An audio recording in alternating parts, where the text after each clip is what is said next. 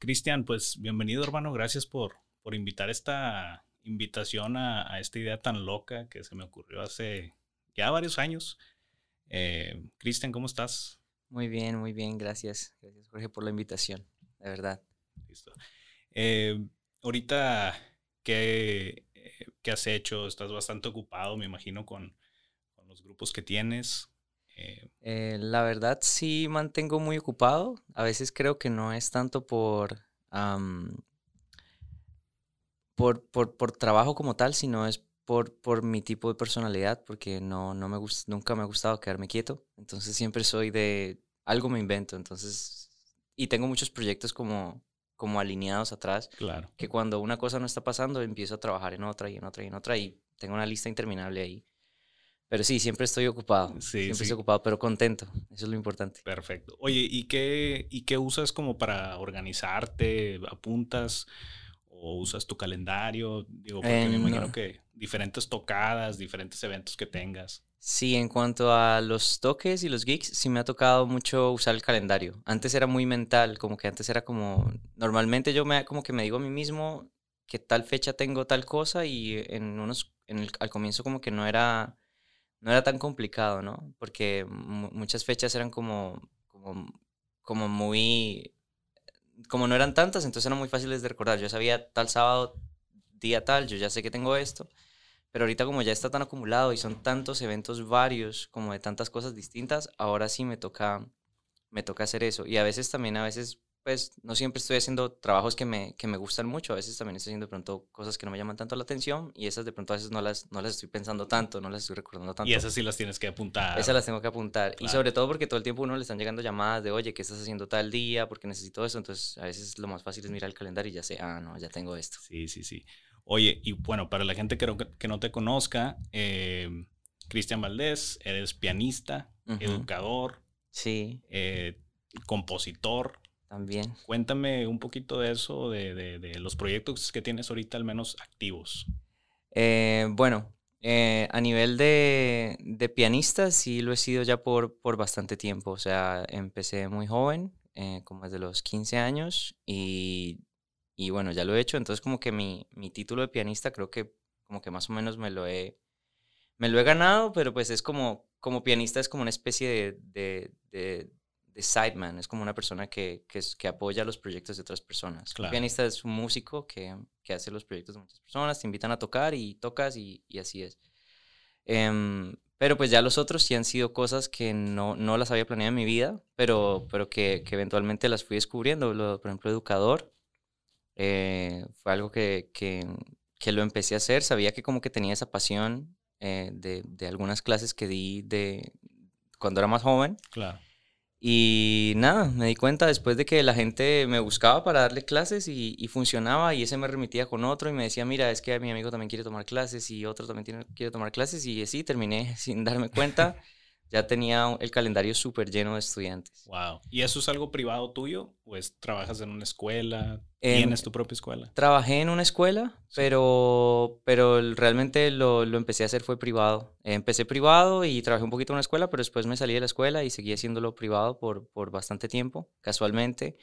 Ahorita es como la primera vez en mi vida que estoy empezando a dejar ir estudiantes, estudiantes con los que llevaba mucho tiempo pero ahorita es porque he tomado como una decisión personal de, dedicar más tiempo a la tercera cosa que, que, soy y que quiero ser, que es compositor y, como productor de cosas. Oh, sí. Entonces, como que ya la edad que tengo, que llegué a los 30, como que dije, ya es momento de que, como que ya estaba cómodo, ¿no? Haciendo todas estas cosas, tenía mis estudiantes, tenía mis, mis, mis trabajos, tocar, los grupos, los proyectos, pero me estaba dando cuenta que no me quedaba tiempo. O sea, yo sabía que quería hacer, quiero hacer mucho, lo quiero hacer mucho, que es producir y, y, hacer mi propia música. Y no solo hacer la música de otras personas, ni solo hacer, sí, como que contribuir a los proyectos de, de mucha gente. No que no me importen, también me importan mucho. Claro. Pero no, no me gustaría irme del mundo sin, sin, sin poder tener la oportunidad de dejar mi, huellita, ¿no? Lo, que, lo que yo tengo adentro. Entonces tomé esa decisión personal. Casualmente hoy, hoy fue el día que, que, empecé a dejar ir estudiantes por primera vez en mi vida. Eh, estudiantes con los que llevaba uno con el que llevaba ocho años, otro con el que llevaba cinco. Eh, y sí ha sido como, como nostálgico y emocional, pero, pero creo que es una decisión importante y que yo creo que va a dar muy buenos frutos.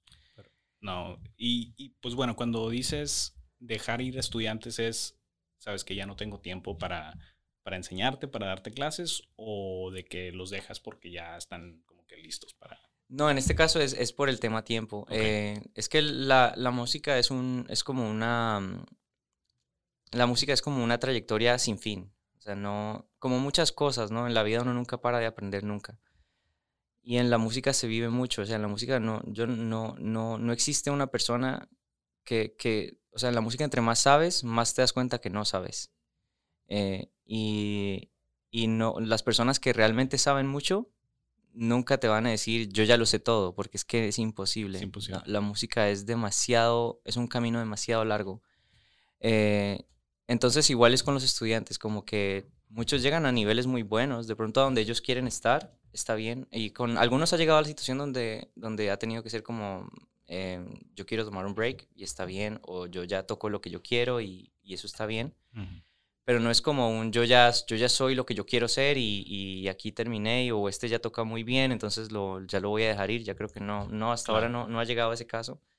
Em, pero, pero sí, no, en este caso es, es, es, realmente más algo más o menos egoísta, más de mi parte, es como yo quiero tiempo para mí y a pesar de, obviamente no los estoy dejando a la, a la deriva, sino que les estoy recomendando con, con otros profesores y, y dejándolos en buenas manos, tampoco los quiero dejar eh, mal. Y ahora siento que con las herramientas que hay y todo, y si, y, si para ellos es una pasión la música también, eh, siento que también hay mucho de la parte de los estudiantes también querer ellos sobresalir y no solamente depender de ti. usarte a ti a lo mejor como un apoyo o lo que sea, pero poder eh, ellos también tomar decisiones para ellos mismos crecer como, como músicos, ¿no? Sí, es, es exactamente así uno como profesor lo que trata es no tanto, igual como lo que siempre dicen, no, no, no, no, no, tanto, no tanto tratar de, de, de darles los peces, sino como enseñarles a pescar. Como lo mismo en la música y a muchos, eso es lo que ha sido mi meta siempre como profesor, que fue la que yo quise también para mí mismo. Eh, y que yo quisiera, si algún día yo tuviese un hijo, que un profesor lo tratara de esa manera, es que le, que le enseñara más bien a ver la música, a estudiarla, a apreciarla porque realmente eso es lo que más necesitas. No necesitas que te digan esto es lo que tienes que hacer, este ejercicio y esta canción y esto, sino que necesitan es ayudarte a enseñar, que te enseñen cómo descubrirla. y una vez tú tienes eso, con esas herramientas, el resto de tu vida tú no necesitas ni un profesor. Yo no tuve profesor eh, hasta que llegué a la universidad. A la universidad. Y, y, pues ahorita que comentaste lo, lo, de cuando cumpliste 30 años, siento que a mí me pasó algo muy similar. Eh, igual también eh, la suerte es el trabajo, el podcast, quiero que también se trate de, poder eh, conocer a gente que, vive de su creatividad, de su talento, ya sea músico, si tiene un restaurante, emprendedor en general. Em, y me pasó a mí lo mismo cuando yo cumplí 30. Yo ya tenía trabajando para una compañía dos años y era gerente de operaciones, eh, trabajaba bastante y, ahí fue cuando yo me di cuenta de, oye, ¿sabes qué? Estoy dedicándole tanto tiempo a esta empresa para sus metas, para sus, o sea, todo lo que la empresa tiene eh, pronosticado para los próximos cinco años, o ellos ya tienen sus metas. Eh, yo estoy trabajando para cumplir las metas de ellos. ¿Qué estoy haciendo yo para cumplir las mías? Entonces, ahí fue cuando empecé yo a tomar decisiones más difíciles al decir, sabes que me voy a ir yo solo. Oye, voy a abrir una compañía de, banquetes, voy a hacer un podcast, este, así más o menos como dices tú, o sea, ser un poco más egoísta, que se escucha, se escucha mal, pero a la misma vez uno tiene que ver por, por, pues, por sí mismo y, y, por las metas de uno. ¿Qué tenemos que hacer para pues llegar a, a, nuestra, a nuestras metas y, y para, para, poder este, lograr algo eh, que es nuestro, que, que, podemos dejar, qué legado podemos dejar para pues, nuestros hijos, este, nuestra familia. Entonces, este, sí, sí me, me conecto contigo en eso. Sí, agregando a eso, yo como que de lo que he pensado, y casualmente hoy lo hablaba con uno de mis estudiantes mientras le explicaba cómo, pues, que había tomado esta decisión, es que como que en la vida ya tuviste la oportunidad de aprender a hacer lo, que haces. O sea, por ejemplo, tú llegar a esa empresa donde estabas, tú ya, aunque pareciera difícil, tú, tú en el fondo tú ya sabes cómo volver a hacer eso, si lo necesitaras. Podrías quizás organizar las cosas en tu vida para tú volver a terminar una posición así, si tú luego concluyeras de que eso es lo mejor para tu vida. Igualmente yo, igualmente yo ya como que en ese momento me, tomo como este salto de fe, ¿no? A que no sé qué, voy a qué va a pasar, si lo que yo produzca va a gustar, si no va a gustar, si me va a llevar a algo, si no me va a llevar a algo, si me va a sostener o no. Pero yo sé que si me va muy mal, eh, yo ya sé cómo volver a ser profesor. Ya eso ya lo sé, yo lo sé, yo lo sé hacer. Y yo ya sé eh, eh, como el valor que yo tengo como pianista, que también sé, como, si yo quisiera tocar, yo ya sé todo lo que, lo que podría buscar. Exacto. Algo que, que quizás hace 10 años no parecía así. Hace 10 años yo, yo era pianista y todo, pero yo decía, pero ¿dónde consigo que me llamen a tocar? O sea, ¿quién, quién me va a llamar? Claro. Pero hoy día ya no lo veo así. Hoy día yo digo, no, yo ya sé lo que hay que hacer, ya sé con quién hay que hablar, ya sé dónde hay que empezar, ya sé qué tengo que tocar. Pero pues obviamente es todo esto tan valioso que te enseña la vida con los años, llamado experiencia. Que eso obviamente no lo tienes en tu juventud, pero que vale mucho. Sí. Entonces, por eso ahora no me, no me da miedo, no me da miedo. De pronto hace 10 años yo no lo hubiera, no hubiera considerado hacer algo así y quizás por eso nunca lo, no lo he considerado en tanto tiempo. Sí he tomado riesgos en muchas cosas y afortunadamente he podido hacer varios proyectos, pero siempre los he hecho como todavía agarrado aquí de la cuerdita de, estoy aquí sostenido y me está yendo bien y bueno, lo hago aquí con el tiempo que me queda. Pero ahorita ya quiero es hacer esto, hacer esto, tomar el salto de fe y hacer el sacrificio. Claro. No, y te sigo con eso también. Eh, porque no sé a quién escuché decir esto, eh, pero a veces no te da miedo perder todo porque ya sabes lo que es. O sea, ya sabes lo que es no tener nada. O sea, ya sabes lo que es eh, empezar de ceros. O sea, como yo llegando aquí a Estados Unidos, no tenía nada, hermano. Nada, nada. Y ganando 7 dólares la hora, este, siendo cajero ahí en un restaurante. Este, y como dices tú, en 10 años, la experiencia, lo que me ha enseñado la universidad, los trabajos que he tenido, dices tú, me puedo aventurar a hacer otros proyectos y hacer otras cosas que a lo mejor si me va mal o si pierdo todo, pues ya estuve ahí, ya sé cómo salir de ahí. Entonces, ¿por qué tener miedo a hacer cosas nuevas que, que nos emocionen? Es como cuando te enamoras, un, un, amor nuevo, este, maripositas y todo. O sea, yo los nervios que tuve al ir a recibirte ahorita y los sobres y los micrófonos y todo, este, es algo bonito. O sea, para mí esto puede ser el único podcast, digo, el único episodio o, o, en el número 100 voy a voltear y voy a decir, oye, ¿cómo estaba nervioso ahí con Cristian?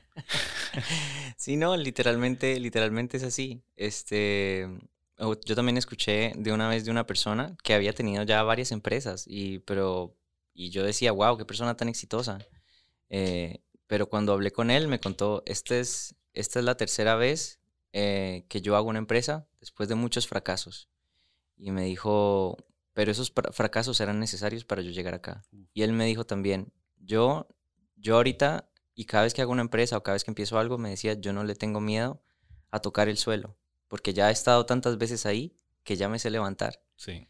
Y eso es lo mismo para todos cuando estamos más pequeños le tenemos miedo a, arriesgar a, porque, porque quizás no nos hemos caído todavía, entonces le tenemos mucho miedo al piso, pero una vez ya, te has caído varias veces, levantarse no, tú sabes que te sacudes y, y, te levantas y, sigues. Y, y así mismo, una vez, em, una vez entiendes tu industria, tu trabajo, lo que sea que tú hagas, tú, tú ya con la experiencia ya sabes cómo lograr las cosas. Al menos las que ya has logrado hasta ahora, las puedes volver a lograr. Ahorita lo interesante y lo, y lo motivante es tratar de, de, lograr las que no has logrado, las que tienes por ahí adentro en tu corazón que quieres hacer y que no las has hecho todavía. Entonces sí, sí pienso que es una decisión para todas las personas, eh, tratar de, de, sacar eso que tienen adentro. Obviamente es respetable todo lo que la gente quiere hacer, porque hay gente que vive muy cómoda en tener un trabajo de X manera, un jefe de X manera, y está bien. Si, eso, si ahí está tu felicidad, eso está bien. Claro. Pero si tu felicidad está quizás en muchas cosas que quisieras hacer y, como yo que no, no quiero quedarme sin hacerlas, nos toca tomar este tipo de decisiones y a veces dar ese salto de fe, que parece aterrorizante, pero... Pero, pero se tiene que hacer. Pero se tiene que hacer, exactamente. Aún así, como mencionaste, eh, Y, es, muy cierto eso que dijiste. Gente que, trabaja para una empresa con un jefe que es súper feliz. o sea, no, no necesariamente tienes que ser emprendedor o, trabajar para ti mismo para ser feliz. Pero eh, si trabajas en una empresa y a lo mejor, por ejemplo, como el que diseña los carros en Toyota. Él es buen diseñador, pero trabaja para una compañía donde le dan su salario, su buen salario, un bono y todo y él hace lo que, lo que le gusta hacer para una compañía como Toyota, Ford, Chevrolet. Se diseña un carrazo, o el grupo de ingenieros, o el grupo de, diseñadores, y pues ellos están haciendo lo que, lo que les gusta hacer, lo que son buenos, y están ganando buen dinero. Ellos no tienen para abrir una compañía de carros y manufacturera de carros y todo, pues va a ser un proceso mucho más largo que ya ellos haciéndolo ahí, trabajando para una empresa, un contador, trabajando en una eh, empresa de contaduría grande o un chef en, una, eh, en un restaurante. No tiene, que, no tiene que ser tuyo, tuyo, pero si eres apasionado con lo que estás haciendo y, trabajas en un lugar donde te dejan pues hacer lo que te gusta, pues también, ¿por qué no? Y, y, pues así tú le agregas algo de valor al negocio de ellos o al grupo o lo que sea, ¿no? Me imagino que tú tienes a lo mejor un, un trompetista un este, baterista, un bajista que, dices tú, ojalá y no se me vaya ahí a otro grupo o a hacer su propio grupo porque es una pieza importante para mi grupo. ¿Cómo, le haces tú para manejar más o menos, eh, o sea, que esa gente buena que está en, en, a tu alrededor, este, tus músicos, tus cantantes, o sea, ¿cómo le haces tú para, para cogerlos y, y que se queden contigo, ¿no? Para no batallar. Sí, mira, en, eso yo de la música he aprendido muchas lecciones muy importantes que transfieren a la vida en general. Em, pero una de ellas, por ejemplo, en cuanto a ese tema, es el, yo, yo al principio creía que, en el mundo todos éramos líderes, todos éramos, todos queríamos lograr cosas de dejar el nombre, de, de reconocimiento, pero la realidad es que no todos los seres humanos somos así. Mm. Y me parece que eso es de las cosas más bonitas que tiene el mundo porque así también inclusive funcionan los matrimonios también.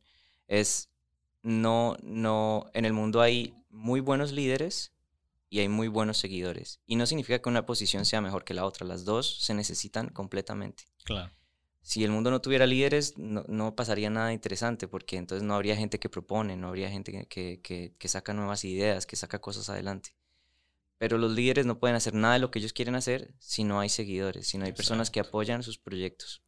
Entonces en la música es así, así ahorita que mencionabas los músicos, es, es así, tú, uno de director aprende a reconocer mucho eso. Uno, uno sabe que hay, de pronto hay un trompetista que es muy bueno, pero de pronto uno ya ve en su carácter, de pronto ve en su carácter, en su, en, en, en, de pronto en lo que dice, que es una persona que realmente quiere ser un líder.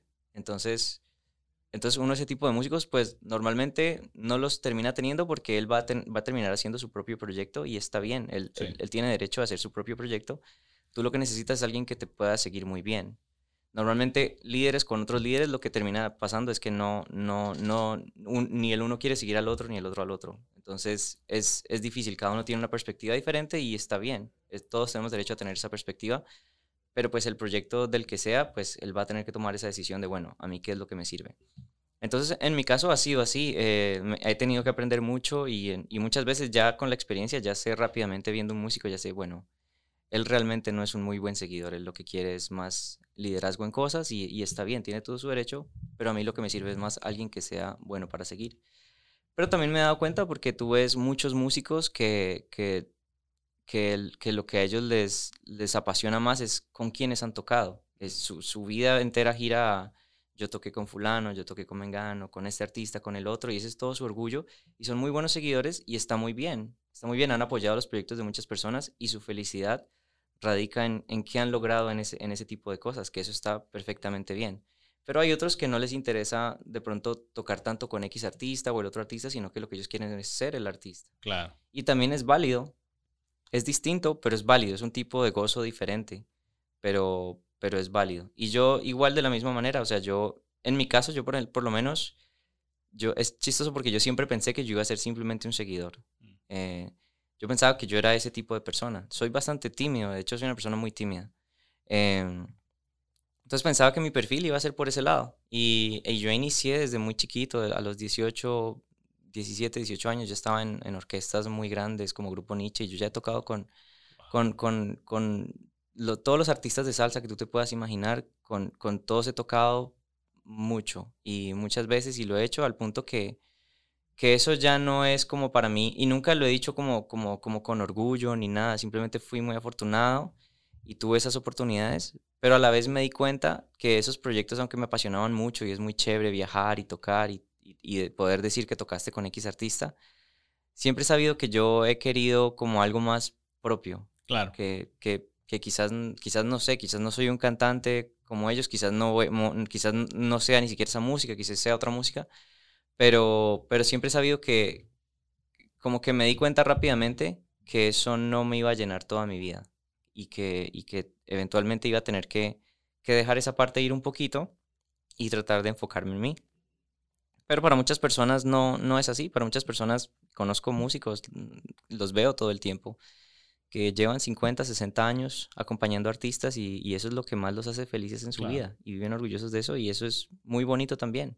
Pero pues como te digo, en el mundo hay perfiles diferentes y ambos son válidos. Mientras uno sea feliz, eso es todo lo que importa. Sí, no, y, y estoy muy de acuerdo contigo con eso y, y pues por ejemplo, eh, esa gente que, que, sigue, por ejemplo, mencionaste el grupo Nietzsche, eh, me imagino que, que, han de tener uno, dos, tres personas que, que, los han seguido desde, desde el comienzo. O sea, o, gente que, ha sido muy importante pues para mantener ese grupo tan, tan famoso y todo. Este, y ahorita que mencionaste que tenías, o, bueno, cuando tenías 18, eh, cuéntame cómo, cómo fue ese cambio este, porque eres colombiano, ¿no?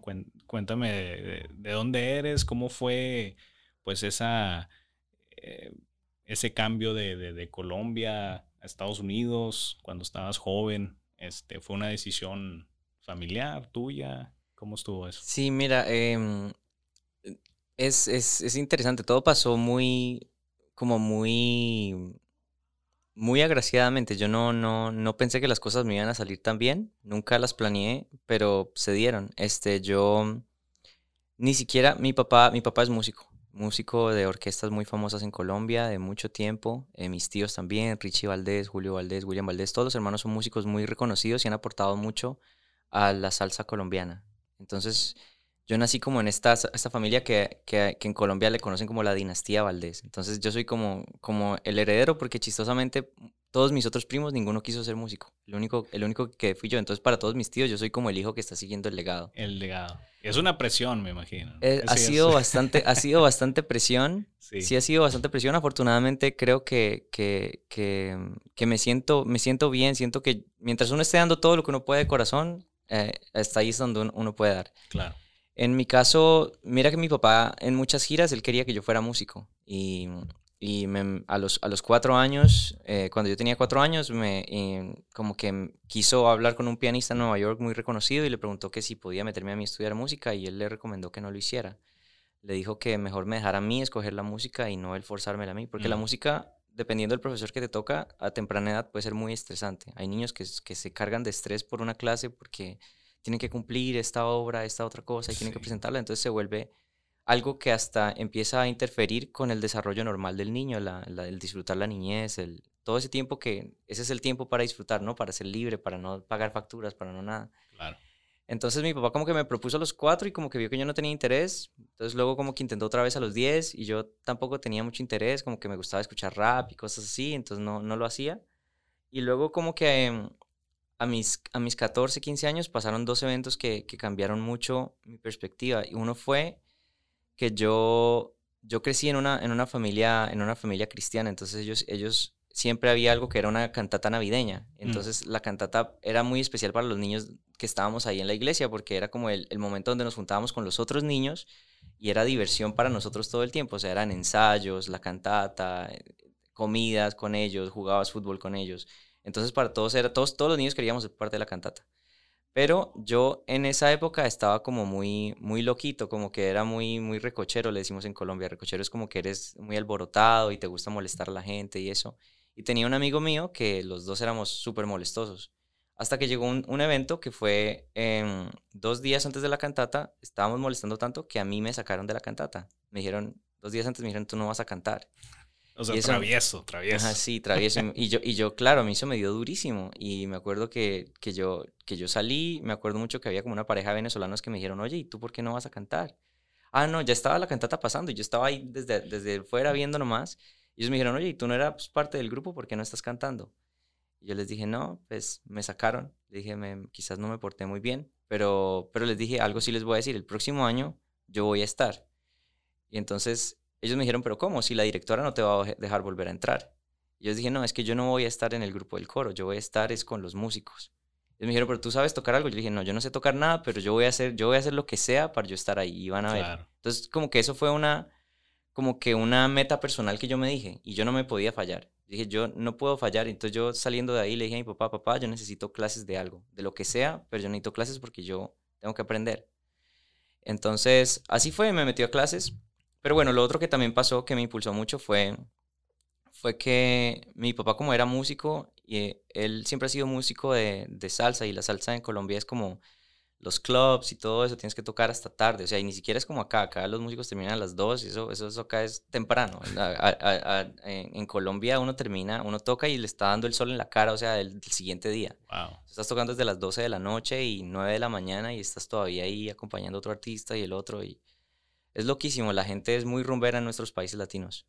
Entonces, a mí sí me daba mucha tristeza ver a mi papá. Mi papá siendo bajista, él tenía que cargar muchos equipos y eso. Entonces a mí me daba mucha tristeza verlo a él cargando tantas cosas solo. Y ahorita ya ha evolucionado mucho la tecnología de que ya los bajistas no tienen que cargar cosas tan pesadas, pero en ese tiempo teníamos que cargar unos amplificadores gigantescos.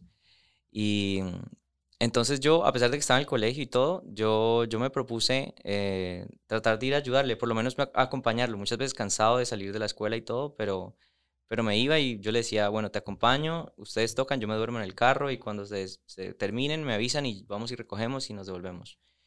Eh, entonces como que lo, lo, lo, hacía muy de corazón, pero no me daba cuenta en ese momento eh, que, que yo estaba absorbiendo demasiado, absorbiendo demasiado, porque otra de las lecciones que he aprendido con la música eh, que aplica a la vida es que todo uno es de lo que uno se rodea, uno, uno todo lo que uno escucha el cerebro es una máquina demasiado impresionante.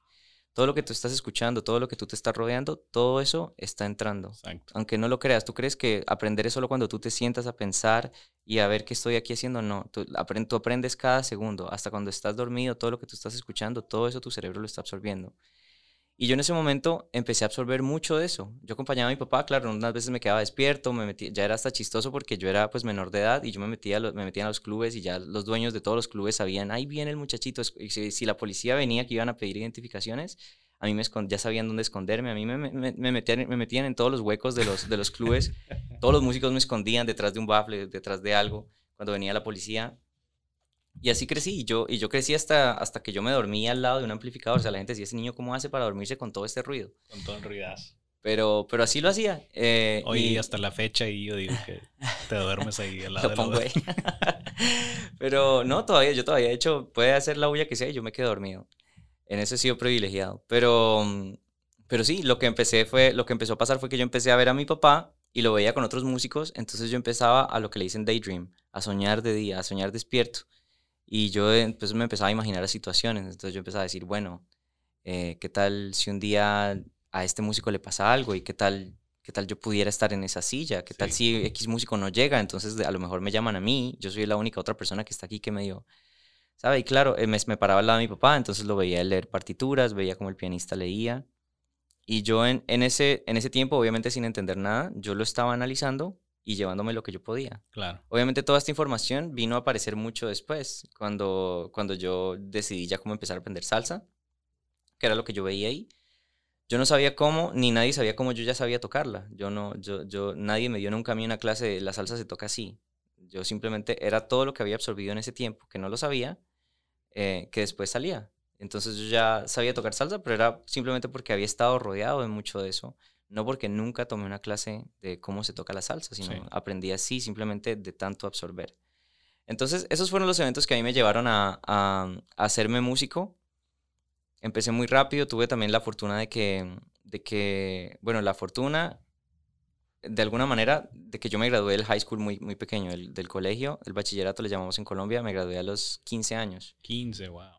Entonces salí muy joven y traté de entrar a la universidad, al programa de música, pero, o sea, ya sabes que a mí la gente me dice baby, la gente me dice baby por, por la cara de niño, o sea, porque soy muy come años. O sea, imagínate yo de 15 años, o sea, si yo de 15, si ahorita parezco como de 22 años, eh, cuando yo tenía 15 parecía como un niño de 10.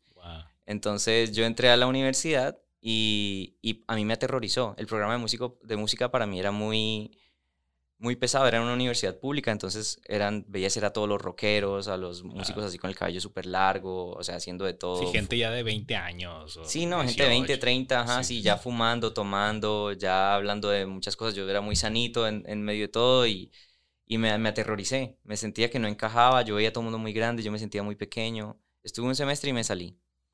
Pero pues me salí y no, y no sabía que no quería estudiar nada más. No me, ni mis papás me estaban forzando a que, oye, tienes que ir a la universidad, nada. Yo lo único que dije fue, yo voy a aprovechar este tiempo. Y como así como iniciamos la conversación, yo dije, yo no voy a perder el tiempo.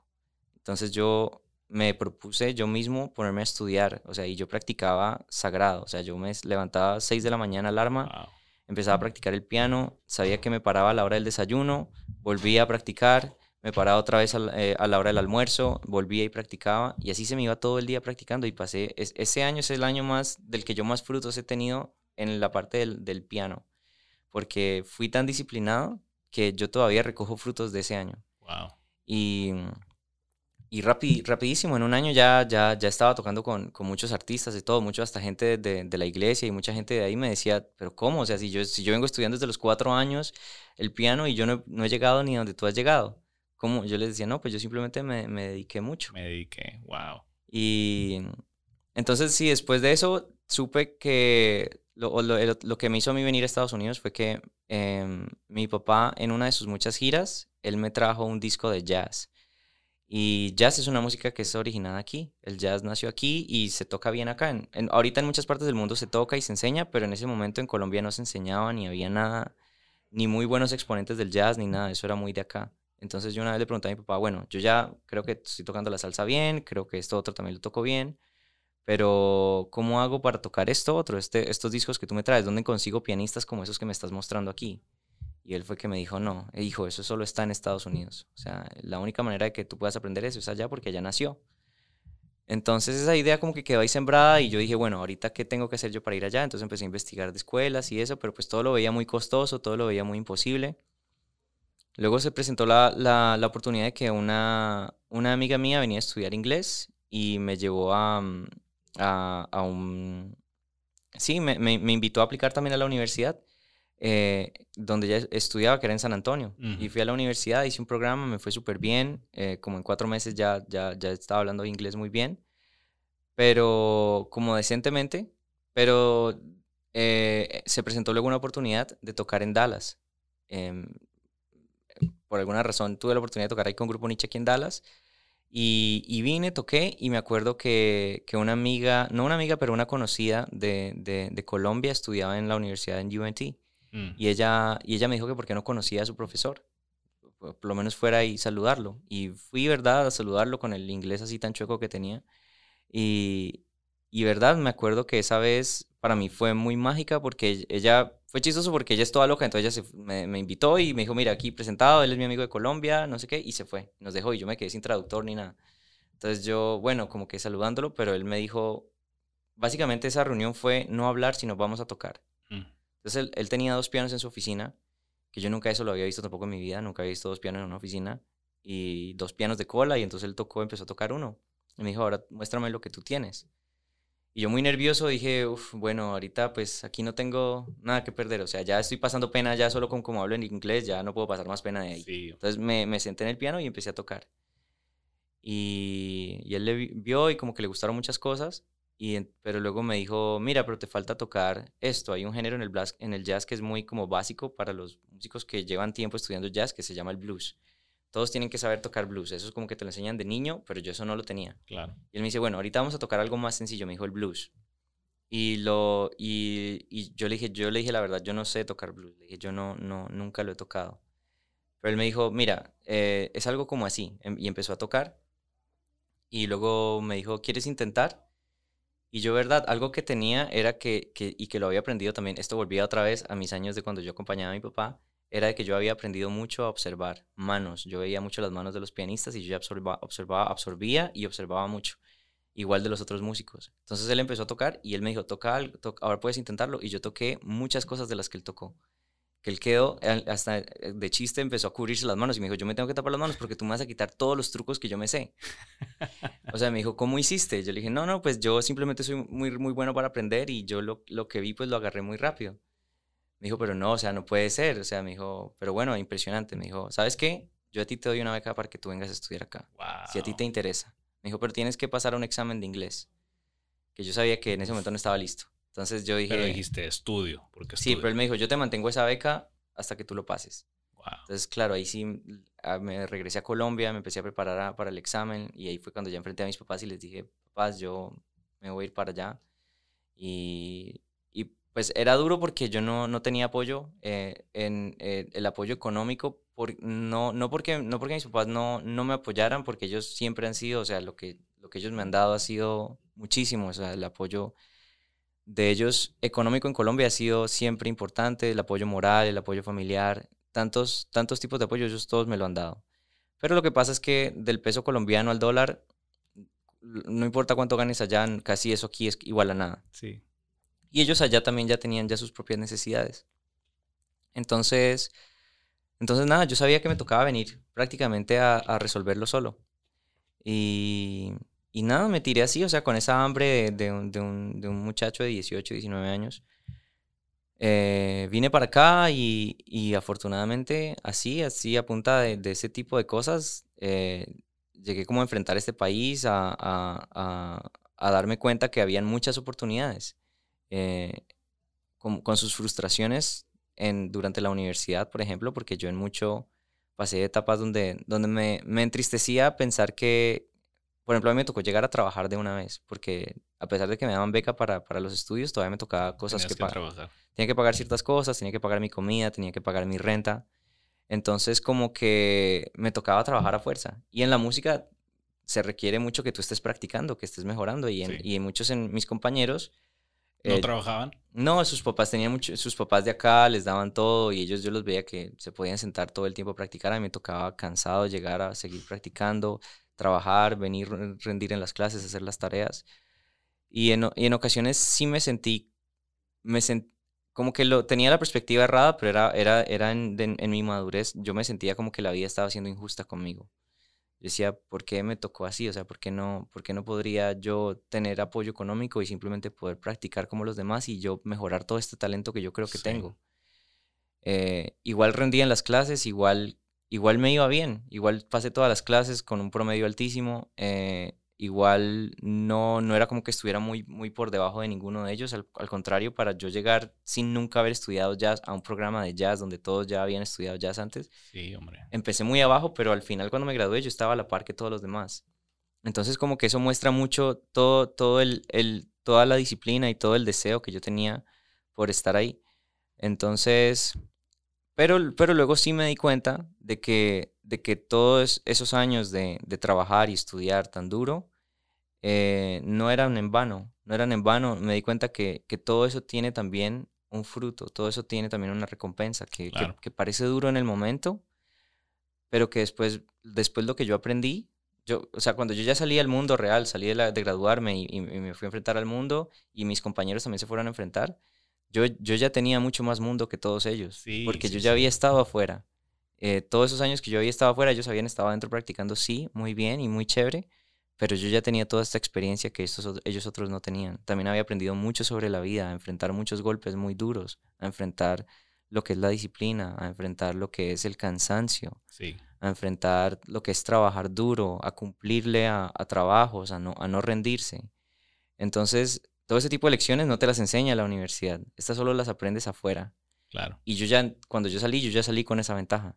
Ya no solo tenía el título como todos los demás, sino que además ya tenía esto, las lecciones de vida que, cuestan tanto, que cuestan a veces sangre y lágrimas. Que no te la enseña la, la universidad. Y, y, ahorita que mencionaste lo del profesor, eh, regresando a, a, ese tema, eh, me imagino que cuando él te vio ahí en el piano, eh, lo que yo a veces le digo a la gente que que uno no puede explicar, o a lo mejor a alguien nos ve ahorita a los 30 años, pero no, por ejemplo, él no tenía ni una idea de, de, qué, qué, tuvo que pasar Cristian para llegar a ese momento, para poderle demostrar a él que, oye, yo dormía al lado de amplificadores, hermano, a las 3, 4 de la mañana y con mi papá y todo, él ni idea.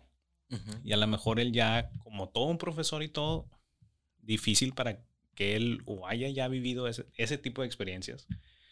Em, que, que, que, pues no le tocan a muchos. O sea, experiencias así como las que me estás platicando, pues no, no les pasan a muchos. Y, y qué, qué historia tan, tan chingona, disculpa la mm. palabra, de, de, de, que hayas podido llegar hasta, hasta donde estás ahorita o ahorita en la, o en la universidad, de que te, te, sigo mucho con eso porque me pasó a mí lo mismo de, de que la gente con la que yo iba a la universidad, por ejemplo, yo también fui a, a UNT, que es la Universidad del Norte de Texas, em, también me pasaba lo mismo. Yo trabajaba full time, yo trabajaba dos, yo trabajaba dos trabajos, eh, trabajaba en una compañía de banquetes y luego me iba a meserear a un, restaurante mexicano y después me iba a la escuela.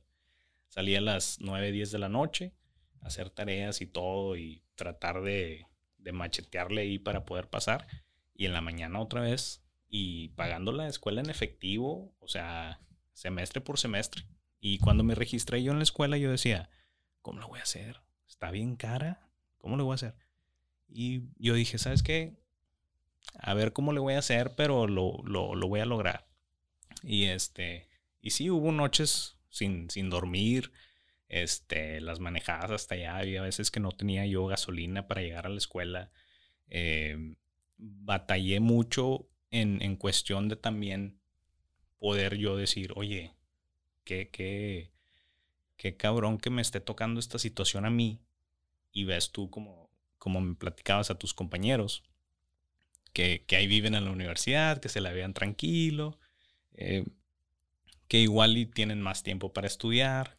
Y, y, pues yo la verdad decía, puta, yo con dos trabajos y estudiando y esto y lo otro. Y me pasó que una vez un maestro de contaduría, este, yo estaba platicando con él y yo le platicaba así muy, muy a gusto, yo le decía todo lo que yo estaba haciendo.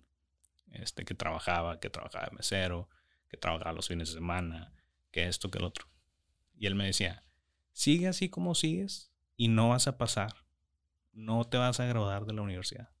Y eso para mí fue como, como así, como un gancho, ¿no? Que, o sea, yo obviamente no me iba a poner ahí a discutir con él, pero en mí sí pensé de que tú no conoces lo que yo he vivido. Tú no conoces a Jorge, el, el que a los 15 años, hermano, trabajaba en un hotel este, en la noche, imagínate. Entonces, eh, yo decía, tú no conoces a, de lo que soy capaz. Entonces, igual para mí eso fue como una motivación muy fuerte de poder decir, oye, ¿sabes qué? O sea, aunque haya sido un comentario así chiquito como, como el que la maestra te haya sacado a ti del, del canto, eso siento que a mí fue ese momento de decir, ah, no, ¿crees que no me voy a graduar o crees que no voy a pasar? Te lo voy a demostrar. Te lo voy a mostrar. Y aunque ahorita a lo mejor él ya le va algo queso o, ni sabe de acordar de mí el güey, pero este, pero la verdad para mí eso fue una motivación muy grande. Em, igual, o sea, eh, también otro tema que, te quise tocar fue el de, el, el de la escuela, vaya. No tanto de la escuela de, la universidad ni la preparatoria o el bachillerato, como le dicen en Colombia, este, pero la, escuela de, la vida. O sea, la escuela de la vida de lo que te enseñó a ti, estar con todos los grupos, viajar con todos los grupos, las historias que, han de haber tenido los músicos. Este, problemas, este, conversaciones, me imagino, muy ricas que han de haber tenido con, este, no, no, no, y todo lo que, lo que tú te pudiste empapar. Este, igual, cuando yo tenía 15 años, eh, mi mamá tomó la decisión de, regresarnos a Monterrey. Yo ya había estado aquí en, en, Dallas, en Estados Unidos, toda mi vida. Y a los 15 años, eh, por situaciones de familia y cositas así, pues dijimos, ¿sabes qué? Nos regresamos a Monterrey. Y yo, la verdad, yo no estaba muy bien en la escuela, que digamos. Entonces, para mí fue como un escape. Yo dije, no, sí, si nos regresamos a México, es como un reset para mí. O sea, voy a, voy a poder empezar de cero. Porque yo aquí ya también trabajaba. Yo trabajaba en un Wendy's, este, en el drive-thru y este, haciendo hamburguesas y todo a los 14 años, aquí en Estados Unidos. No me preguntes cómo y más, no te va a caer ahí la policía, pero este, trabajaba en Wendy's eh, a los 14 años. Eh, cuando yo me fui para México, cuando llegamos a Monterrey, eh, también igual empiezo a buscar trabajo.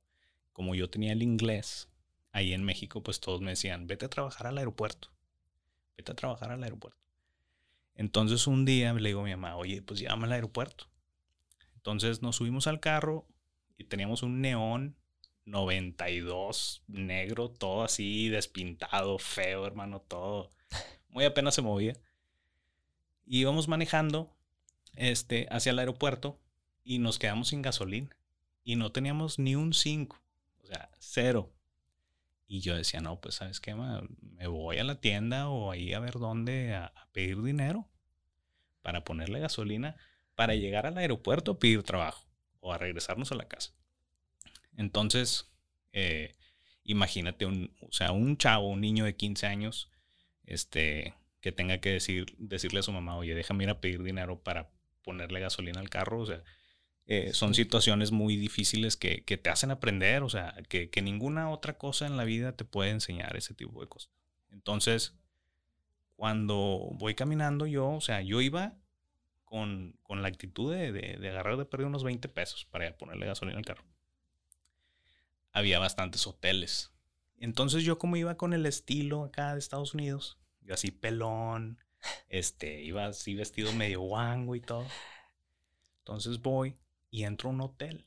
Y digo yo, no, pues en vez de pedir dinero, pues voy a empezar aquí a pedir trabajo en los hoteles. Entonces, primero llego a un hotel, a un Marriott, y este, y el que me atiende dice, oye, ¿por qué estás pelón? ¿Y por qué esto? ¿Y por qué el otro? Y me empezó a hacer así malas caras. Y entonces yo decía, no, pues es que yo sé inglés. Yo pensaba que ya con eso ya la, la tenía hecha. Entonces, ya que vi que él me estaba dando así como que una, una mala actitud o mala cara, dije, nada, voy, sigo caminando y me, entro a un Hilton, un Hampton. Y este, y ahí sí me atiendan mejor. Este, yo les digo, oye, no están ocupando, estoy buscando de lo que sea. Hablo inglés, acabo de llegar de Estados Unidos, esto y lo otro. Entonces me tocó la suerte que, que me entrevistaron ahí en el momento. Eh, me hablan como a los dos días y me dicen, no, pues felicidades, te vamos a contratar. Y para esto yo les mentí. Les dije que tenía como 17 años y realmente tenía 15. Entonces ya cuando me contrataron yo les dije, ups, tengo 15. Entonces ya ellos se la arreglaron, no sé cómo lo hicieron, pero me, quedé trabajando con ellos. Y eh, empecé de recepción, recepcionista a los 15, 16 años. Eh, después hubo una oportunidad para como que me promovieran a auditor nocturno, que era trabajar en las noches de como 10 de la noche a 6 de la mañana. Em, entonces, a ese mismo, en ese mismo momento yo, pues, yo decía, pues tengo que ir a la escuela. O sea, porque yo básicamente cuando me fui a Monterrey, pues tuve que dejar aquí la prepa. La dejé trunca, como le dicen, o sea, I dropped out. Entonces yo decía, no tengo escuela, no tengo high school, no tengo prepa, no tengo nada. Entonces, trabajando de noche en el hotel, eh, pues trataba yo de ir a la escuela y no tenía carro, entonces me iba en camión. Entonces estaba en el camión, en la escuela en la mañana, todo desvelado después del hotel. Este, y pues también así empecé yo como que a agarrar plática. O sea, porque eh, yo trabajaba con, con adultos, con gente mucho más grande que yo, obviamente. Y yo escuchaba, como dices tú, escuchaba pláticas, este, Em, platicaba yo mucho con, con, los de seguridad, con mis compañeros de trabajo, con los clientes. Este, entonces ahí mismo yo si tuviera pues la oportunidad o si me dijeran, oye, ¿te irías otra vez a México? Y yo, sí, mil veces. O sea, porque esas son cosas o situaciones que me han hecho a mí aprender bastante, bastante, bastante. Que, que a lo mejor si me hubiera quedado aquí en la high school o si me hubiera quedado aquí en la prepa, pues a lo mejor no hubiera tenido esas experiencias. Y, y siento que esas experiencias y esas situaciones me han hecho quien soy eh, hoy. No, no tanto este, de, las cosas que he hecho ni nada, pero mi persona, vaya. Este, me gusta mucho conocer, platicar. Eh, y pues bueno, siento, ahorita que me estabas platicando eso, dije, ¿cómo, cómo se conectan las cosas en cuestión de, de, que hay cosas, situaciones en la vida que, que, aprendes y que no te esperas o que en el momento como que piensas que es una situación, es una situación mala o sientes que, que ¿por qué a mí? o ¿por qué me está pasando esto a mí?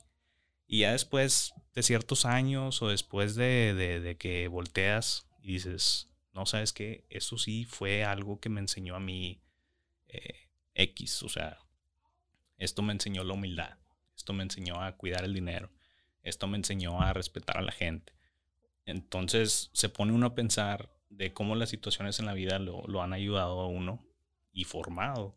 Y, y pues bueno, por eso mismo te digo que que bastante interesante el, el que tú ni cómo platicarle lo que has vivido a, por ejemplo, tus compañeros ahí de música. O sea, ellos nunca se, se imaginarían, o sea, cómo era Cali, Colombia a las 2 de la mañana. O sea, en su vida se imaginarían ellos una situación así. Así es. Y, y pues bueno, este, aprovechando que, que, pues bueno, me traje un, un guarito colombiano. Este, hay una amiga en común, Mariana, me dijo que te gustaba mucho el, guarito. Entonces, pues bueno, a ver si nos, nos echamos un shotcito aquí para celebrar. Sí, sí. ¿Cómo ves? ¿Si andas para tomar? Sí, claro que sí. También me traje unas Mikelo. bueno, y aquí como tenemos que tener todo tapadito, eh, pues nomás toma ahí lo que, lo que sea un shot y pues bueno, muchas gracias por aceptar la invitación, hermano. Ha estado muy rica la plática.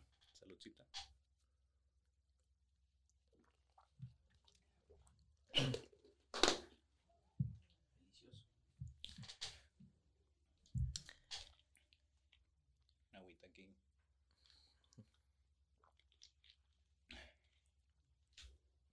Este, este lo editamos. También traje unas Michelob, ¿quieres o no? Ah, no, con Con agüita.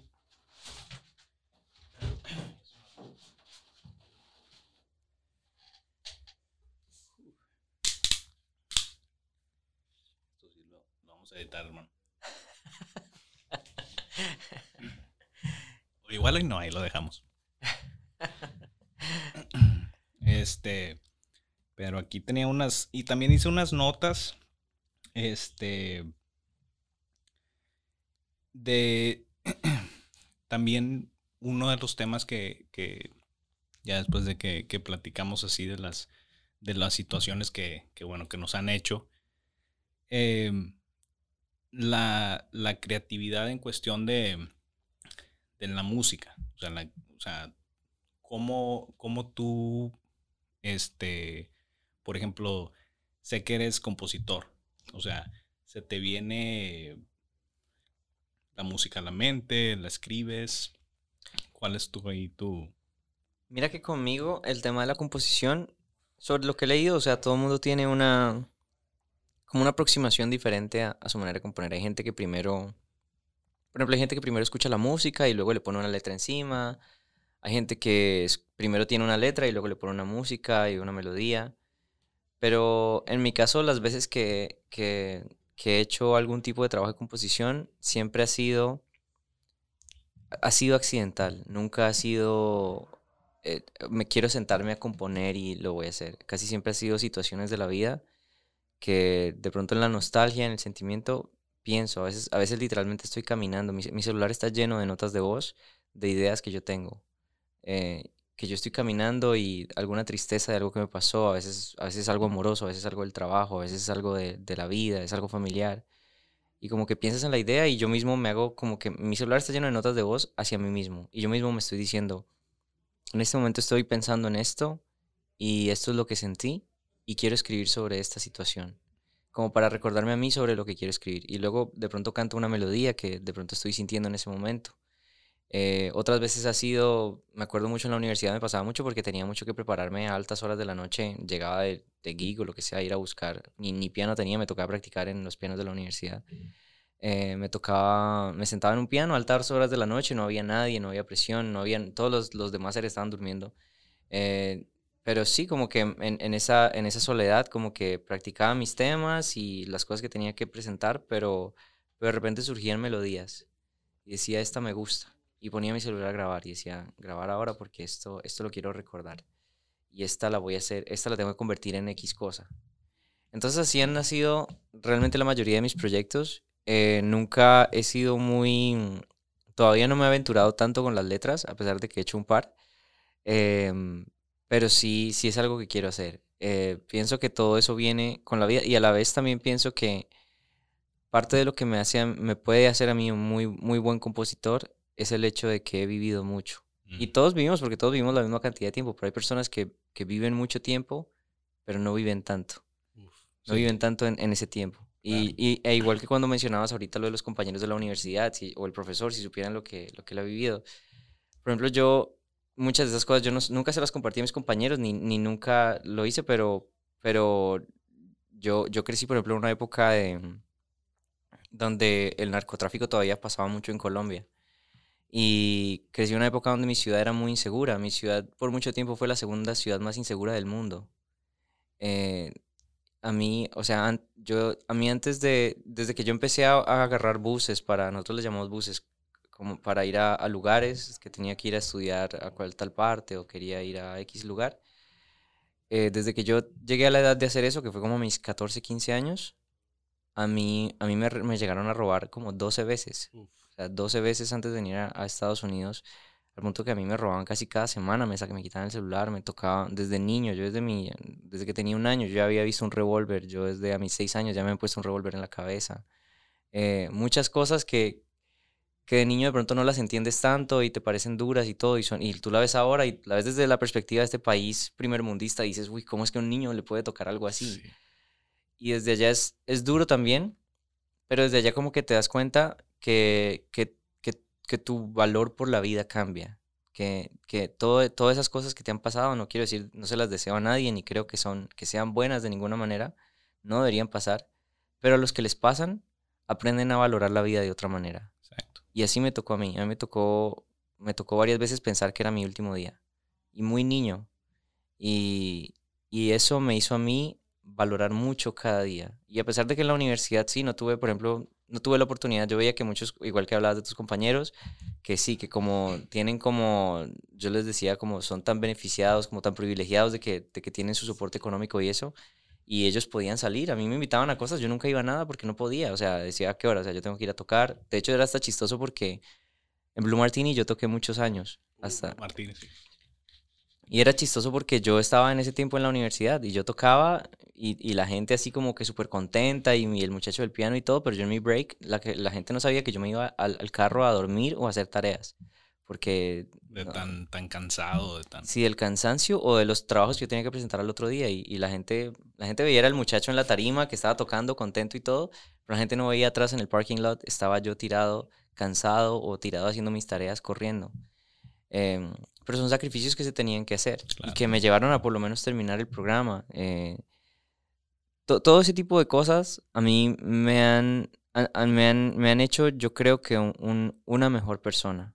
Eh, eh, lo que siempre he pensado es que uno tiene que, que agarrar lo bueno de las cosas en las que uno termina. O sea, en lo, lo, que sea que te pase, tú tienes que absorber lo bueno y lo malo no. O sea, mucha gente de pronto los han robado, les han hecho, han visto violencia o lo que sea, y, y, al contrario llenan su corazón de esas cosas, o decir, no, es que el mundo es malo, o yo de aquí no quiero salir, o yo no vuelvo a salir a la calle. Yo nunca dejé de salir a la calle.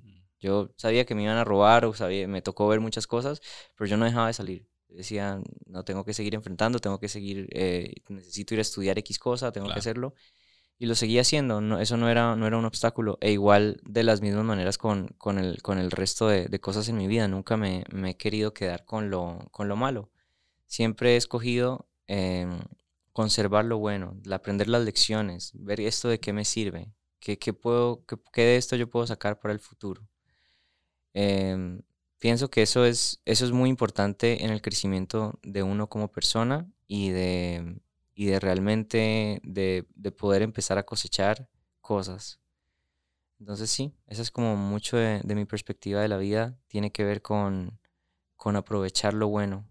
Y, y también pienso mucho que, que, el corazón es como algo muy valioso, ¿no? Tanto corazón guardas tantas cosas, pero es, una, es como un espacio limitado, tu corazón no es infinito. Entonces si tú te pones a guardar rencor, si te pones a, guardar miedos, que si te van a robar, que el, rencor por algo familiar que te pasó o algún amor que te hizo daño, si tú te guardas esas cosas, todas, pues estás limitando tu corazón para las más otras cosas buenas que pueden entrar ahí. Entonces, pienso que en ese sentido ha sido mucho de lo que a, mí, a mí me ha dado la fuerza emocional para, para, para pasar tantas adversidades. Ha sido eso, que como que he sido inconscientemente sabio en lo que, en lo que yo guardo en mi corazón. Entonces me he llevado casi de todo lo bueno y de eso me he aferrado para, para seguir adelante y dar el paso que sigue y el que sigue y el que sigue. Y así, así, así me ha pasado la vida y así pienso y espero que siga siendo. Claro. Y te sigo en eso mucho, o sea, en, especialmente en, el espacio, eh, como le dicen en inglés, como el real estate, el corazón. Eh, y, yo siento que, que, yo lamentablemente lo aprendí ya muy, muy, ya de, de, 30 años, ya muy viejo. Eh, aprendí que, que el que dirán, o el que hubiera sido, o chin, si hubiera hecho esto, si hubiera hecho aquello, o, qué tal si no lo hubiera hecho. Eso ya es son cosas que, que pasaron, son cosas que nos hicieron, son cosas que dijiste, son cosas que, que nos pasan en la vida que, que, uno no puede guardarle tanto espacio en, el corazón. Em, ahorita, la verdad, estos últimos meses eh, he sido muy eh, comunicativo con, con, mi familia, este, con mi prometida, con mi mamá, con mis hermanos, con, con mis tíos, con mis tías hablándoles por teléfono, mandándoles mensajes. Em, porque he valorado más como que la familia, he valorado más las amistades, las más este, las, las personas cercanas a mí, este, que me han hecho valorar eh, también la gente que ha estado al lado tuyo cuando has batallado, cuando te has caído, que te han ayudado a levantarte, este, y pues igual también gente que, ha hecho daño o gente que, que, marca cosas en, en, la vida que, que igual tienes que, seguir adelante y tienes que este, seguir. Em, a veces uno se pone a pensar o se detiene por, por los pensamientos de uno mismo. O sea, no necesariamente por, por los de alguien más. Por ejemplo, ahorita que estamos grabando este podcast. Eh, si yo hubiera tenido miedo a, decir, oye, ¿qué tal si no le gusta a la gente? O, qué tal si cuando estoy entrevistando me pongo nervioso o que esto y lo otro. Pues bueno, son cosas que pasan y son cosas que, tienen que pasar para, para, después yo aprender. O a lo mejor la, la, próxima persona que yo entreviste de esta primera ya aprendí. Y de la segunda y la tercera voy a aprender más y así uno se va formando. Entonces te sigo mucho con eso en cuestión de, de, de, hay, que, hay que, yo digo, manejarse en la vida con, con, un corazón pues ligero, este, pero pues a la misma vez aceptando nuevas cosas, o sea, nuevos amigos, nuevas amistades, o sea, nuevos, nuevos amigos, este, nuevas cosas, o sea, nuevos intereses. También siento que, que a veces uno como que recae en, en lo mismo, en una rutina porque se siente cómodo y, y como que también uno se cierra y, ya no permites que otras cosas como que te quiten el tiempo o esto o lo otro, pero hay que saberse manejar para poder pues estar en un poquito de, cualquier cosa, o sea, no. Em, también otra cosa que, que hace mucho había pensado y que hasta lo posteé en el, en el Instagram. Em, que a veces uno le dedica este, mucho tiempo al, pues al trabajo, como a la compañía. Em, si te manda un mensaje el compañero de trabajo o el gerente o lo que sea de que, oye, hay un proyecto para mañana y se tiene que hacer y te desvelas y te, o sea, trabajas el doble para poder complacer al gerente o poder complacer a tu compañero de trabajo o X a la gerencia o, a la empresa. Y a veces cuando los, propios amigos de uno, las, familiares de uno, cuando nos piden un favor o nos piden algo, estamos de que, uy, estoy muy ocupado. O, uy, es que, o sea, hay que saber también dedicarle tiempo pues a la gente que, que, que o sea, no, no, te, no te cobran ni te pide nada, nomás, o sea, te pide tu tiempo, te pide tu, tu amor, tu, tu, tu, presencia, a veces hasta la plática este, que puedes tener con alguien. No sabes lo que esté alguien viviendo en un momento difícil y, y le hablas tú por teléfono y que, o sea, un desahogo ahí con un amigo, una amiga, una tía, un hermano. Este, poderle también dedicar el mismo tiempo que le dedicamos a, a pues, la gente que, que, está alrededor de nosotros. Y, y no solamente dedicarle el tiempo a la gente que, que nos paga. ¿Sí me entiendes? Y, y, pues bueno, igual cuando empiezas también a valorar el tiempo, o sea, cuando valoras tu tiempo, es algo que, que dices tú, es muy difícil para que yo le pueda aceptar a alguien este, como un, un trabajo o algo así, si, si yo no me siento a gusto o conforme con lo que voy a hacer. Este, ya siento que, mi tiempo, o sea, uno sabe lo que, lo que vale el tiempo de uno y, puede hacer, o sea, con el tiempo lo que, lo que uno quiera. Puedes, este, dedicárselo a la familia, al trabajo, un proyecto nuevo. Este, pero ya cuando tú le pones precio al tiempo, cuando ya tú vas a una compañía y firmas un contrato de, de tal salario al año y todo, ya estás vendiendo tu tiempo a que puedan hacer con el tiempo tuyo lo que quieran.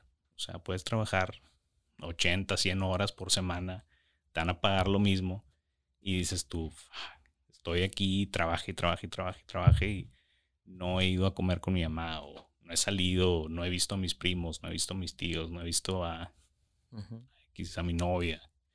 Entonces, este, eso también para mí es, es este, bastante importante.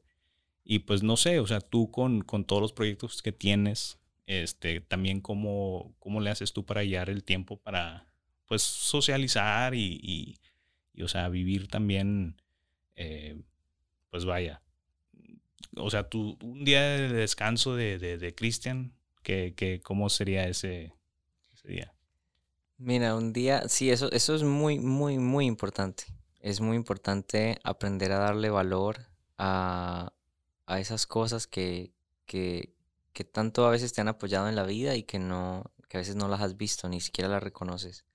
Lo mismo me pasaba con, ahorita que yo obviamente hago como mi, mi, mi recapitulación de lo que ha sido mi vida, como que no cambiaría nada no cambiaría nada. No, por ejemplo, en ese momento, como te decía, en la, universidad decía, ¿por qué es tan injusto conmigo? Porque no nací en una familia que tiene dinero y que puede ayudarme acá y yo puedo dedicarme a estudiar y yo sería aún mejor todavía. La verdad eso no lo cambiaría por muchos aspectos. Uno, por lo que ya te comenté, lo que aprendí sobre, sobre, sobre, sobre el trabajo, sobre esforzarse, sobre esas cosas.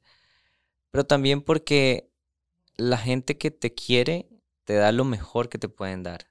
A veces es todo lo que dan. Todo lo que pueden dar, te lo pueden dar. En el caso de mis padres, por ejemplo, mis padres, mi familia, ellos me han dado todo lo que ellos pueden dar. De pronto, económicamente no ha sido mucho, pero moralmente ha sido demasiado. Emocionalmente ha sido muchísimo. Yo nunca tuve un día que yo llamase a mi mamá y no me contestara. Siempre estuvo ahí. Siempre, si, si me sentía triste, me contestaba. Mi papá también. Si necesitaba un consejo, ahí estaban. Que yo en muchos de mis compañeros lo veía que sí, tenían de pronto apoyo económico, pero, pero disgustados con sus padres, no, el papá no le contestaba, el papá estaba en otra cosa, no le importaba lo que hacía, no llegaron a su graduación, no, como que tantas cosas. Y luego te das cuenta que, que, que, el dinero ni siquiera, ni todo el dinero del mundo vale tanto como tener el apoyo y el amor de tu familia. Sí. Entonces, en ese sentido, yo sí he aprendido como que es, es, duro, cada uno pone su, su, su pienso que en, en lo que dices en cuanto al trabajo y el tiempo, es importante que cada uno se evalúe y decida cuáles son sus prioridades, porque es muy importante que uno las tenga claras de saber qué es lo negociable y qué es lo que no es negociable. Hay gente que para ellos no es negociable su trabajo. Su trabajo es su trabajo y no. Y si les dices que, que hacer algo durante su tiempo de trabajo no lo van a cambiar y está bien. Si es una decisión que han tomado, está bien. Pero hay otra gente que su tiempo de pareja no es negociable. Hay otra gente que su tiempo de, de su música no es negociable. Hay gente que, que su tiempo de familia no es negociable. Por ejemplo, mi tiempo para mí de familia no es negociable. Eh, yo puedo hacer el trabajo que sea, pero si mi familia necesita algo, yo tengo que estar ahí. Y yo así me lo he propuesto y así me lo he dicho y así lo mantengo. No importa el trabajo que sea. Si, si, si mi familia ya me pidió algo, yo ahí voy a estar. Y pienso que esa es la manera que lo he manejado. Un día mío de descanso, em, realmente no, es chistoso porque yo no siento que tengo días de descanso eh, pero, pero, pero si un día, por ejemplo, de verdad necesito, por ejemplo, a mí me pasa mucho los lunes. Los lunes yo necesito como recuperarme de todo el trabajo del fin todo de semana. Todo el fin de semana, sí. Sí, todo el trabajo del fin de semana, que para mí es como mi, mi, mi semana realmente empieza como desde el jueves. Yo el lunes y martes estoy como descansando, miércoles más o menos también. Pero jueves, viernes y sábado y domingo yo estoy casi siempre trabajando, tocando, cosas así. Entonces, para mí un día como descanso es como dormir lo que necesito dormir. Claro o sea, abrir los ojos y decir, ¿me falta o no me falta? Y me vuelvo y me acuesto. Y me vuelvo y me duermo. Eh, levantarme y, y, comer bien, levantarme y volver a hacer la rutina de ejercicio que no he hecho, que de pronto no hice el fin de semana. Eso para mí es un día de descanso, no es tanto como que me, me, me, levante y me pudra en un sillón, no. Me levanto y, y, quiero hacer cosas, pero, pero quiero hacer cosas que, que... Productivas. Sí, y que, y que me nutran, que me mm. nutran, como que para mí lo mejor que puedes hacer como self-care, como autocuidado, es, es hacer lo que tú crees que te ayuda. Entonces, por ejemplo, yo para mí salir un, rato a caminar, que parece, oh, no, ejercicio, debería estar descansando, no. Para mí yo estoy saliendo a, a, tomar el sol, para, para, respirar, para escuchar música. Y me estoy, todo eso me estoy como curando de muchas cosas.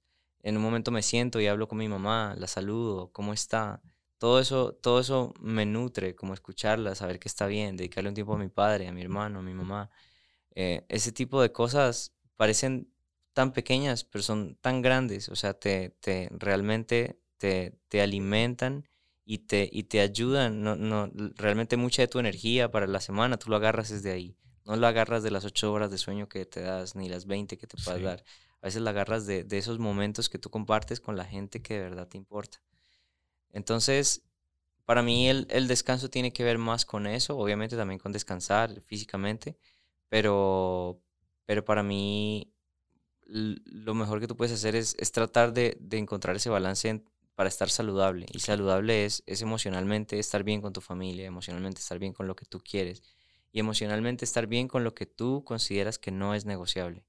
En mi caso es, por ejemplo, la familia, una relación, esas cosas no son negociables, son cosas que tengo que, yo tengo que son como maticas que tengo que echarles agüita y tienen que estar creciendo todavía. Sí, sí, sí. No, no puedo dejarlas abandonadas. Y mi música también es algo que no es negociable. O sea, es algo también que, por ejemplo, en el tema de relaciones, yo también a cualquier persona le he dicho, mira, la música para mí es muy importante. Tú quieres estar conmigo, pero pero tienes que entender que la música está ahí. Sí. Que yo tengo que dedicarle tiempo al o sea, una cenita un sábado, pues va a estar difícil porque... la, cenita, la, sábado casi nunca se puede. Pero, pero, pero yo, yo lo que sí hago es el compromiso y yo mismo me digo, mira, necesito un balance. Yo no, no es que voy a practicar todos los días, todo el tiempo, no. Si quiero practicar todo el tiempo, pero te voy a dedicar este tiempo. Pero también respeta que esto es lo que, este tiempo yo lo necesito para seguir creciendo en esto que yo amo, sí. que es la música. Entonces, es como cuando, es por eso que yo digo que si uno, mientras uno diga que algo no es negociable, es como cuando tú decides hacer una dieta. Si tu dieta es, es no, es no, no es, si tu dieta es negociable, no vas a lograr nada. Porque tú vas a llegar un día y te van a ofrecer de pronto la hamburguesa que te gusta y vas a decir, ok, me la como. Pero si, si, en tu mente tu, tu dieta no es negociable, tú vas a decir que no. Claro. Vas a decir que no sin ninguna duda. Así, así mismo tienen que ser las cosas que tú te propongas hacer. Eh, sea sea una relación, sea la relación con tu familia, sea, sea una relación amorosa, sea un proyecto. tienes que decir, lo que pasa con mi proyecto no es negociable. En esto yo lo invierto todo. No importa si me llaman para otro trabajo, así haya plata, así no haya plata, si me llaman lo que sea, pero este es mi proyecto y este no es negociable. Entonces pienso que esas son decisiones que parecen, parecen tan pequeñas, pero que si las haces conscientemente, realmente hacen que eso suceda. Porque si no, si no, si no tomas esa decisión antes de empezar el proyecto, entonces estás como en un barco a la deriva, ¿no? Estás ahí navegando sin... Como que te vas por donde sea. Y sí, si un día se puede, pues chévere, si otro día no se puede, pues también. Y terminas realmente no logrando mucho. Entonces por eso pienso que uno tiene que, y también uno tiene que embarcarse en las cosas que uno considera que valen la pena. O sea, si no, si no, si no le vas a poner todo el empeño, ni siquiera vale la pena que te montes ahí. Exacto. Mejoras otra cosa pero toma bien esa decisión y, y, quédate ahí. Porque es la única manera de lograr cosas. Y te sigo con eso porque yo antes, digo, creo que del 2021, para, o sea, de enero, o sea, hacía siete meses, ocho meses, eh, antes mi tiempo sí era negociable. O sea, si antes yo tenía que trabajar 12 horas al día, lo trabajaba. Y, y si mi familia me, me, hablaba y me decía, oye, tenemos una carne asada, tenemos una fiesta, el cumpleaños de fulanito, lo que sea. No, porque estoy trabajando. No, estoy ocupado. No, estoy ocupado, ocupado, ocupado. Y, y hasta que ocupado se te hace como que una personalidad. O sea, estoy ocupado, estoy ocupado y estoy ocupado. Y no, hombre, he estado bien ocupado. Entonces hasta que ya te das cuenta y, y volteas y ves y dices, no he visto a mi familia en seis meses. O sea, no, no hemos este, ha salido a comer, o sea, no, este, que, que bueno, el salir a comer y cosas así pues son ya extra, pero el simple hecho de poderte sentar con alguien a, tener una plática, a tomarte una cervecita, este, lo que sea, es importante. Y, yo pues le estaba dedicando mucho tiempo a trabajo, trabajo, trabajo, trabajo, trabajo, que, que pues para mí fue como que después de, de la escuela, después de que me gradué, yo dije, de aquí soy para eso estudié tanto y para esto, esto, porque quiero yo estar en un corporativo y trabajar en un corporativo. Y me pagan mi salario y yo, según esto, bien contento. Pero encerrado ahí, hermano, o sea, 12 horas diarias, 7 días a la semana. Sábado, mi novia me decía, oye, vamos a, vamos a desayunar, vamos al brunch. No, sorry, es que estoy trabajando. Y entonces, ya después yo me di cuenta, dije, o sea, es, a veces ni todo el dinero del mundo vale una conversación con, tu mamá o, una conversación con tu novia o sentarte y, poder descansar, poder ver un programa o poder escuchar música o ir a salir a correr, a ir al gimnasio, este, hacer algo que, te gusta, ni todo el dinero del mundo, ni, ni todos los aplausos de, de, una gerencia o de una empresa valen este, lo, que, lo que es gratis, lo que la vida nos ha dado, que es la familia, los amigos, este, los hermanos. A veces yo me pongo a pensar y toda la vida siempre he querido este, ser como, como ayudar y apoyar a los, a, los teenagers. Este, porque yo vengo como de, una mamá soltera, este, que, que, me crió ella sola, trabajando y esto y lo otro. Entonces, lo mío siempre ha sido como que yo quiero ayudar a los niños este, que, que están sin papá y esto y lo otro, y apoyarlos y todo. Y luego volteo a ver y digo, oye, pues ahí está mi hermano y mi hermana. O sea, que me necesitan, que, o sea, ¿cómo estoy pensando yo en, en ayudar a, a otros o ir a platicar con, con, niños en la escuela y todo y decirles, oye, no te preocupes, todo va a estar bien y vas a batallar y te vas a caer y la vas a cagar, pero te vas a parar y le vas a seguir trabajando y le vas a seguir chingando y vas a llegar a donde quieres llegar. No te preocupes. Y ahí están mis hermanos, o sea, ahí está mi hermano, ahí está mi hermana, que, que he estado yo para ellos, o sea, yo los he apoyado, este, casi siempre todo lo que, que yo he hecho, lo he pensado también en decir, ellos me están viendo, ¿sí me entiendes? Entonces, ya después, como que tú dices, para mí eso vale mucho más mucho más que, un salario al año, mucho más que, cualquier cosa. Y siento que a veces cuando uno hace lo que le gusta o uno hace lo que, lo que le nazca a uno, lo que diga, oye, hoy me despierto y me emociona que voy a hacer esto. Por ejemplo, hoy me desperté, fui a la compañía de, de banquetes, este, me gusta ir, o sea, me gusta ir porque me gusta el servicio, me gusta platicar con la gente, cotorrear y todo. Y luego también estaba emocionado porque decía, ya quiero que sean las 8 para que empiece el podcast y empezar a...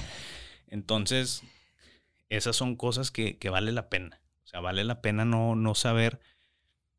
O sea, la verdad, yo no le estoy ganando a esto, hermano. O sea, a mí no me, no me, nadie me está pagando por estar aquí. Y gracias por estar aquí. Nadie te está pagando a ti tampoco por estar aquí. Este, pero las, o sea, lo, lo estoy haciendo porque es algo que, que, quiero hacer y me gusta. Y, pues sí he visto bastantes podcasts y grabaciones y todo. Y como que me pegó la locura y dije, pues ¿por qué yo no? O sea, me, me gusta platicar, me gusta conocer gente, me gusta, este, eh, siento también que tengo una historia, este, que platicar, siento que, que conozco gente que tiene una historia que platicar. Y este, ¿y por qué no? O sea, ¿por qué no lanzarme y pues, capaz y pega y capaz y no? Entonces, sí, sí te, te sigo con eso y me gustó mucho lo que, lo que dijiste de lo negociable. O sea, el tiempo con mi familia no es negociable. O sea, ya sea si me estás diciendo que viene Marc Anthony a tocar, pero es el cumpleaños de mi mamá, ahí voy a estar, en el cumpleaños de mi mamá, porque es, es la familia, es, este, es todo lo que tenemos. Y entonces te sigo, te sigo con eso. Sí. Em, y bueno, también eh, lo que dijiste de, de, mandar mensajitos o hablar o lo que sea, también siento que para mí me refresca mucho en las, en las mañanas. En las mañanas es, es cuando yo uso ese tiempo de, de despertarme y, y pues mandarle eh, mensaje a mi mamá y que, oye, ma, que tengas buen día y estoy pensando en ti, te amo. Este, o sea, poder como que te tomas dos minutos de mandarle un mensaje a alguien que, que realmente quieres, que realmente te importa. Este, o hablar con alguien, o sea, yo cuando manejo me encanta hablarle a la gente, oye, ¿qué onda? ¿Cómo estás? Y como que se, se sacan de onda. Y así de que, pues, oye, estoy manejando, pues no tengo, o sea, pensé en ti, te quiero hablar sea, mi primo, este, mi tío, mi tío Alberto, mi mamá, o sea, mucha, mucha gente que, que le hablo mientras que estoy manejando y digo yo, pues bueno, a lo mejor los molesto por hablarles, pero pues quiero que ellos sepan que estoy pensando en ellos. Eh, y pues eso es muy bonito. Lo es. Sí. Es muy bonito. Y este, ¿qué te voy a comentar? Ya nomás para, para ya acabar, terminar, te quería este, preguntar de, de, unas canciones porque también, pues bueno, un dato curioso mío, un dato interesante. Ah, yo también soy muy salsero, muy merenguero. Este, me encanta bailar la salsa, el merengue, la cumbia, todo. Y, y siento que eso lo saqué de mi mamá. Mi mamá es este, es mexicana también, pero ella igual de muy joven vino a Estados Unidos. Y, y como que el ambiente en el que ella estaba, o, los clubes o antros así a, los que ella iba, eran de salsa y de merengue. Y tenía amigos cubanos, tenía amigos colombianos. Yo también desde chico aquí en, en las escuelas tuve amigos colombianos. Este, tenía, tengo dos amigas colombianas que su familia, este, o sea, siempre me, me, acogieron así como, como si yo fuera parte de la familia, que así son la gente colombiana muy, este, eh, muy cariñosa. Siempre me acuerdo que la, la mamá de Catherine me decía, Giorgio, ¿cómo estás? Y así con, con el acento colombiano y iba a las fiestas, iba a los, a los carnavales de, de, la, de la independencia de Colombia. Este, y tenía más o menos aquí unos, unos grupos, este, por ejemplo, que, que, está investigando así la salsa caleña, así se le dice, ¿no? La, Como el grupo Tromboranga. Tromboranga. Tromboranga. Sí. Este, como la Guayacan Orchestra, también, que, el, que lo, sí huele a caña. Uf, no, o sea, yo siempre le he dicho a la gente, cuando escuchas tú algo así, un, una salsa, un merengue, ¿cómo no te vas a poner a bailar? dato curioso de que Guayacán, mi papá, mi papá fue fundador de esa orquesta. ¿En serio? Sí, 17 años duró ahí. ¡Wow! Y ese tema, eh, si huele a caña, que es Oiga, mire, vea, el, el, que escuchas ahí en el bajo es mi papá. ¿En serio? Sí, ajá. Y, mi, y mis tíos. Oye, y, una pregunta que te quería hacer, ¿qué significa brea? Como, si huele a caña, tabaco y brea. Eh, brea es como el, creo, creo, no estoy muy seguro, pero creo que es como el, el cemento. Ah, ok. Como, de la, como, cuando llueve. Ajá. Sí, ¿no? Sí. Porque el olor a lluvia también es. Creo que brea es como, como el, como el, como el, la mezcla que hacen el, cuando están haciendo el cemento. Y pues bueno, para los que nos están escuchando y, y no saben qué canción aquí estamos hablando, se las, se las voy a poner, a ver si no nos, nos ponemos aquí a bailar. este. a escuchar a mi papá. Te digo, ahí. Usted está en Cali. Ay, mire, vea. Si las mujeres son. Y, y, me encanta porque, pues bueno, los colombianos siempre, eh, pues muy fiesteros, muy contentos, muy felices. Yo siempre, la verdad, siempre me, este, me la he pasado muy bien con, con, con colombianos y, y, este, muy fiesteros. O sea, del buen sentido. Sí, sí. este, fiesteros, muy alegres. Y, y yo siempre he dicho que eso es, pues bueno, la esencia del, del colombiano, de, de, siempre, por ejemplo, no que un colombiano no tenga un mal día, pero siempre están como que positivos, este, positivos. Y antes de que, de que vinieras también estaba pues investigando un poco de, de, Cali, este, que es igual, eh, que podías ir tú a un club, a un antro, de lunes a domingo. O sea. Así es todavía.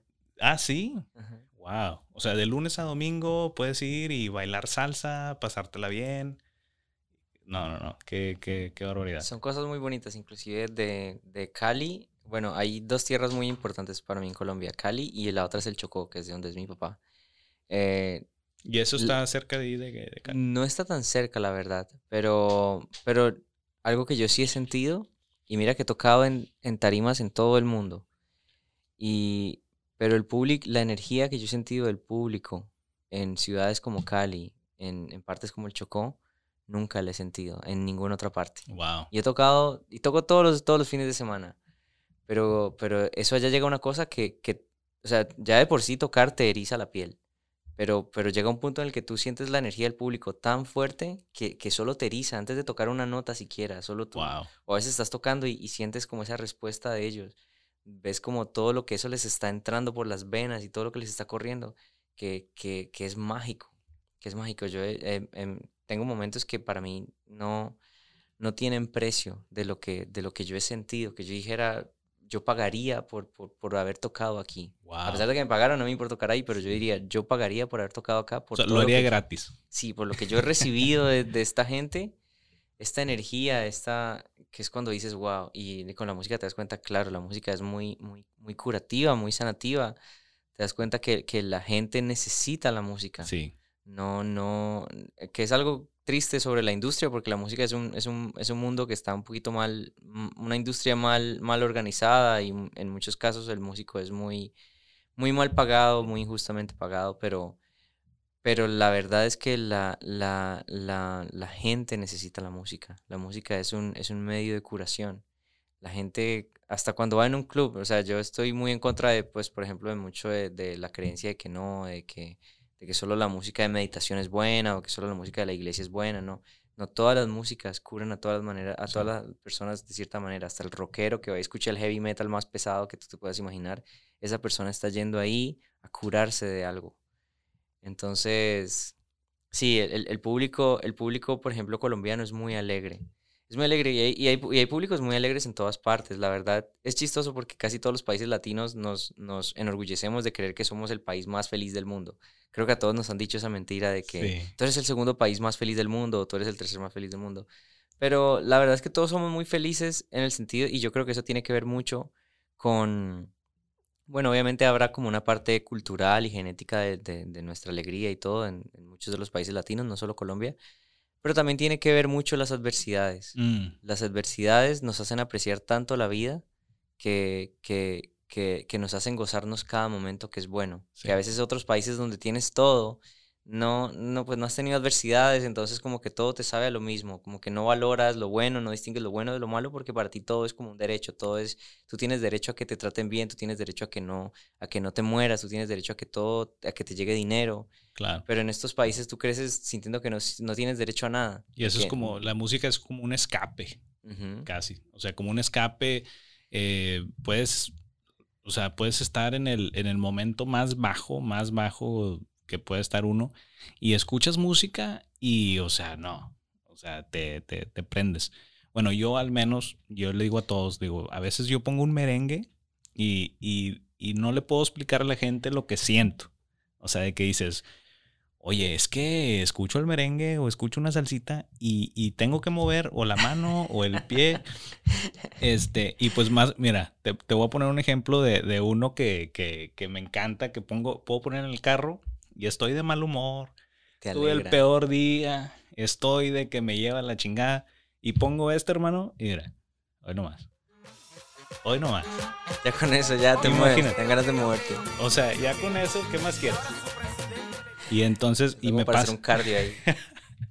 Y me pasa mucho también con, con, pues, con la música mexicana, con las rancheras, cuando uno también tiene como un, un dolor y así, y cantar una canción que estás así gritando. Ayuda, muchísimo. Ayuda. Es una terapia, hermano. Es una Entonces, terapia. exacto. siento que, que, que a todo mundo le gusta todo tipo de música y, y donde... Y en la música que, que tú más te, te sientas cómodo escuchando y a gusto escuchando y, y qué mejor encontrar a, a otra gente que, que le guste la misma música. Y qué bonito ha de ser lo que sientes tú ahí arriba en el escenario, hermano. O sea, tocando y dirigiendo la, la, la orquesta. este, para, y, y tú mismo ver qué, qué está provocando esa música en vivo. O sea, Ajá. no, no, no que lo estás grabando eh, en un estudio y no sabes quién lo va a escuchar. Lo estás tocando en vivo y tú estás viendo que la gente que estaba sentada se paró a bailar porque estás tocando con madre. O sea, muy de decir un sentimiento Muy bonito. muy bonito. Sí, sí, así es. Qué bien. Oye, Cristian, pues bueno, ya le dimos una hora y media. Yo estaba nervioso de, de- de que no íbamos a llegar ni a los 45 minutos. bueno, los doblamos por lo menos. Lo doblamos, pero la verdad, muchas, muchas gracias por, por, Gracias a. por aceptar la invitación. Este, te digo, esta loca idea que, que se me ocurrió. Ojalá y, y, pues bueno, sea el primero de muchos.